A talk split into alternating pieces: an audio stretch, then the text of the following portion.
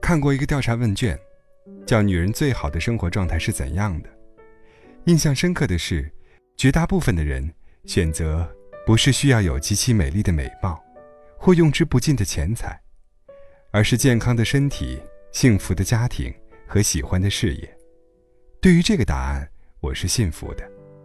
在我看来，我身边就有一些状态很好的人，她们大多是普通女性，是妈妈，是妻子。是员工，生活中会有烦恼和困难，但却依然可以说是有幸福的人生。我发现，最好的人生状态，不是说你一定要有多少钱或者多高的社会地位，而是身心的平衡，是我们普通人可以达到的状态。以下几点，如果一个女人具备了大部分，日子就不会差；如果全部具备，那你一定有着一个很幸福的人生。经济独立，经济独立是女人幸福生活最重要的一个前提。这并不意味着你有花不完的钱，而是当你失去父母、丈夫和子女供养的时候，你有能力保障自己最基本的生活。你有一份收入，可以不向别人伸手，不用求别人，意味着你有基本的想干什么和不想干什么的自由。可以买得起自己想买的东西，比如当季的衣服、护肤品；和朋友出去吃饭，能够大方的 A A；可以偶尔去想去的地方旅行，而不用看别人的脸色。更好的情况是，你有自己的一套小房子，这样你在和老公吵架时有地方可去，想要独处时有一个去处。一套小房子为你提供的安全感。是一个女人可以选择什么，不选择什么，最强有力的靠山。不再拖延，经济独立之外，女人最重要的，应当是能控制自己的时间。人的生命，其实就是由无数天组成的，能够做到每天过得好，其实就是好的人生。控制时间，我能想到最好的方法是不再拖延。试着想想。我们的日常生活有多少事情是被拖延症毁掉的呢？因为拖延，耽误了和老公周五晚上的烛光晚餐约会；因为出门拖拖拉拉，导致没赶上火车；因为拖延，那些原本想要做成的事情、完成的梦想，现在是不是还躺在抽屉里呢？尽快完成工作，早点下班；有约会时，提前起床准备。想要做的事情，每天抽出一点时间来做。如果我们都能在规定的时间里做好该做的事情，生活会美好许多。控制得了自己的时间，也就控制了自己的人生。坚持运动。什么是女人最好的化妆品和护肤品呢？其实是运动。对女人来说，美丽可以说是一生的事业。保持美丽的最好方式，绝不是整形，用昂贵的护肤品，而是运动。运动对人的好处，在二十多岁的时候，或许看不出太多差别。随着时间流逝，才越能看出来，运动对一个女人来说有多重要。能够坚持运动的人，身材保持得更好，精神状态也会更好。身体好，年纪越大。好处会越加明显，比如缺少苦痛的折磨，情绪会更加乐观平和，心态更加积极等等。坚持运动，也不是说有多么大的运动量，而是有运动习惯，可以每个星期都出去走走，打球、爬山、跑步，甚至广场舞都可以。要想比同龄人看起来更年轻美丽，从现在开始，去运动吧。定期整理衣物，经常说，你的状态反映在你的生活细节里。这话其实是有许多科学依据的。拿女人的衣橱举例，乱糟糟的衣橱，显现的可能是主人大大咧咧的个性，但也可能是主人不良生活习惯和心绪繁杂、生活忙乱的表现。不止人的状态会影响环境的状态。环境也可以反过来影响人的精神状态。一个干净整洁的衣橱，可以提醒女人，有序健康的生活是多么美好。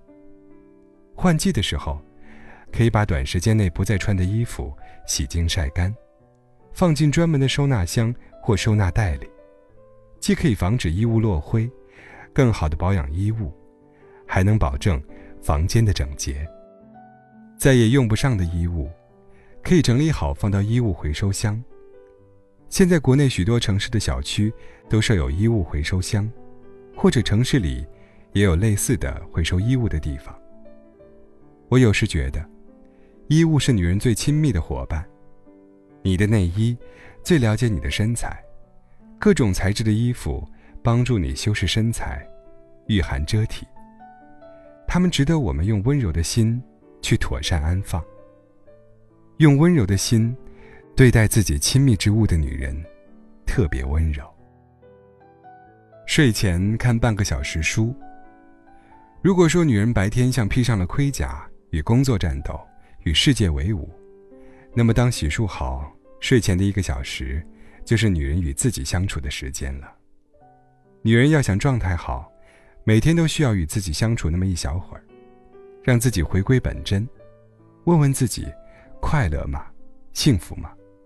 让杂乱的心绪平静下来，可以是写日记，写下那些心动的瞬间、感动的事情、一些感悟；也可以是看一会儿书，故事、散文、小说、童话、绘本，让你开心，有所收获就好了。著名作家林清玄说：“他每晚睡前都会看一会儿书，看到让自己心里有所触动的地方，就去睡觉。”这样，自己就会带着一种满足感睡去，一天就这样美满的结束了。有拿得出手的兴趣爱好，如果说工作为我们提供经济基础，那么兴趣爱好则可以为我们的日常生活创造许多乐趣和美好的时刻。尤其是那种坚持了许多年、拿得出手的爱好。我有一个朋友，吉他弹得不错。朋友一起去海边，相约看日落和日出，在夜深人静、涛声阵阵的时刻，他拿出吉他，浅弹轻唱，真是极美的时刻呀。圣诞节的时候，他还会在家里举办小型弹唱会，三五好友点自己想听的歌，他提前练好，伴着啤酒、蛋糕，我们度过许多美好的时刻。比单纯的吃饭 KTV 有趣多了。有个朋友擅长做糕点，每逢有朋友生日，他都会在家里用心准备一个小蛋糕，和市面上买到的完全不一样，从味道到造型都很有特色。将自己满满的心意都藏在这蛋糕里，许多朋友收到这样的礼物都很开心。用心去培养一个拿手的兴趣爱好吧。为平凡生活增添一抹亮色，工作之外，打开另一个世界，结交志同道合的好友。定期旅行，在一个环境待久了，总觉得厌倦，感觉生活没意思。其实我们需要的可能只是去远方走走。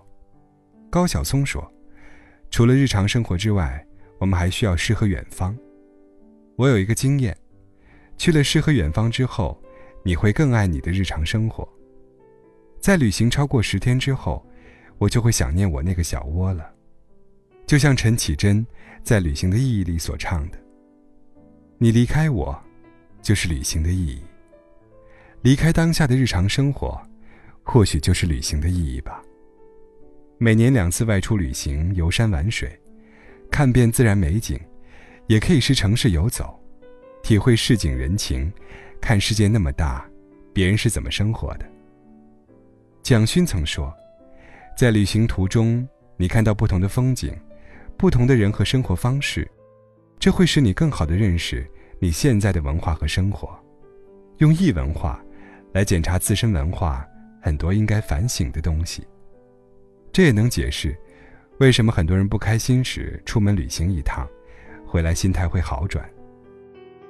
如果短期无法成行，阅读、写作、聊天、陪伴、分享、唱歌、画画，都是很不错的方法。只要是能让你的生活产生变化的，避免脑子僵化、心灵麻木的，都可以。有志同道合的朋友。人是社会性的动物，人生在世，处在各种关系中，亲人、朋友和爱人，其中，亲人无法选择。但朋友是可以自己选择的，你选择了什么样的朋友，一定程度上可以决定你的人生。爱情可遇不可求，无论到多少岁，一群志同道合的、真心相待的朋友，是我认为最珍贵的东西。不论你是单身还是谈了恋爱，尤其是结婚之后，更要分出专门的时间留给朋友。